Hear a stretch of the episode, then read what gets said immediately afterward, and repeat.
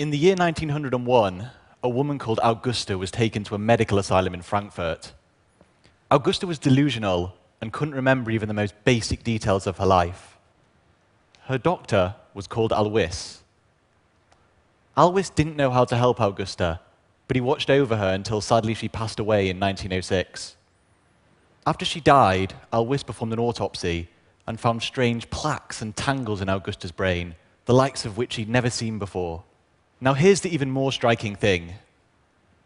If Auguste had instead been alive today, we could offer her no more help than Alois was able to 114 years ago. Alois was Dr. Alois Alzheimer. And Auguste Deter was the first patient to be diagnosed with what we now call Alzheimer's disease.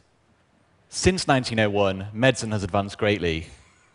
We've discovered antibiotics and vaccines to protect us from infections, many treatments for cancer, antiretrovirals for HIV, statins for heart disease, and much more. But we've made essentially no progress at all in treating Alzheimer's disease. I'm part of a team of scientists who's been working to find a cure for Alzheimer's for over a decade. So I think about this all the time. Alzheimer's now affects 40 million people worldwide. But by 2050, it will affect 150 million people, which, by the way, will include many of you. If you're hoping to live to be 85 or older, your chances of getting Alzheimer's will be almost one in two. In other words, odds are you'll spend your golden years either suffering from Alzheimer's or helping to look after a friend or loved one with Alzheimer's.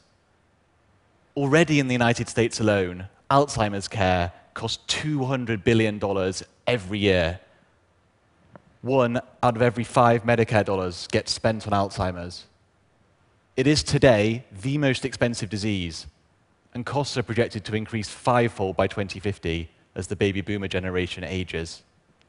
It may surprise you that, put simply, Alzheimer's is one of the biggest medical and social challenges of our generation, but we've done relatively little to address it. Today, of the top 10 causes of death worldwide, Alzheimer's is the only one we cannot prevent cure, or even slow down. We understand less about the science of Alzheimer's than other diseases because we've invested less time and money into researching it.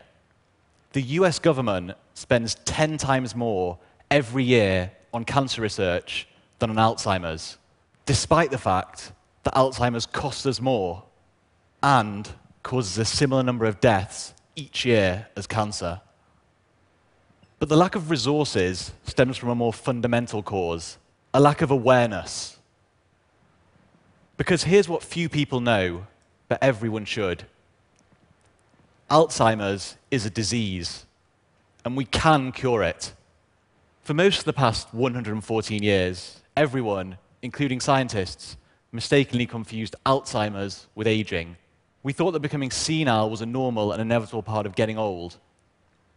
But we only have to look at a picture of a healthy age brain compared to the brain of an Alzheimer's patient to see the real physical damage caused by this disease. As well as triggering severe loss of memory and mental abilities, the damage to the brain caused by Alzheimer's significantly reduces life expectancy and is always fatal. Remember, Dr. Alzheimer found strange plaques and tangles in Auguste's brain a century ago. For almost a century, we didn't know much about these. Today, we know they're made from protein molecules. You can imagine a protein molecule as a piece of paper that normally folds into an elaborate piece of origami.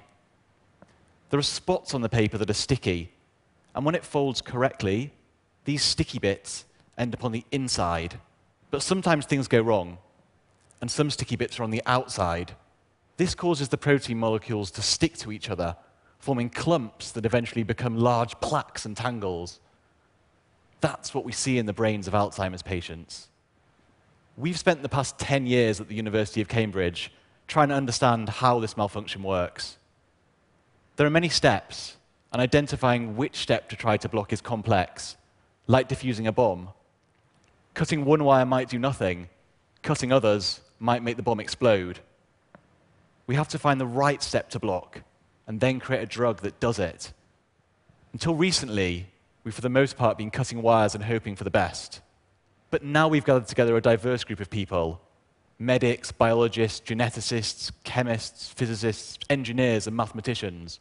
And together, we've managed to identify a critical step in the process and are now testing a new class of drugs which should specifically block this step and stop the disease. Now, let me show you some of our latest results. No one outside of our lab has seen these yet. Let's look at some videos of what happened when we tested these new drugs in worms. So these are healthy worms, and you can see they're moving around normally. These worms, on the other hand, have protein molecules sticking together inside them, like humans with Alzheimer's, and you can see they're clearly sick. But if we give our new drugs to these worms at an early stage, then we see that they're healthy and they live a normal lifespan. This is just an initial positive result. But research like this shows us that Alzheimer's is a disease that we can understand and we can cure. After 114 years of waiting, there's finally real hope for what can be achieved in the next 10 or 20 years. But to grow that hope, to finally beat Alzheimer's, we need help. This isn't about scientists like me, it's about you. We need you to raise awareness that Alzheimer's is a disease, and that if we try, we can beat it. In the case of other diseases, patients and their families have led the charge for more research and put pressure on governments, the pharmaceutical industry, scientists, and regulators. That was essential for advancing treatment for HIV in the late 1980s. Today, we see that same drive to beat cancer. But Alzheimer's patients are often unable to speak up for themselves. And their families, who are the hidden victims, caring for their loved ones night and day, are often too worn out to go out and advocate for change. So, it really is down to you. Alzheimer's isn't, for the most part, a genetic disease. Everyone with a brain is at risk. Today, there are 40 million patients like Auguste who can't create the change they need for themselves. Help speak up for them and help demand a cure. Thank you.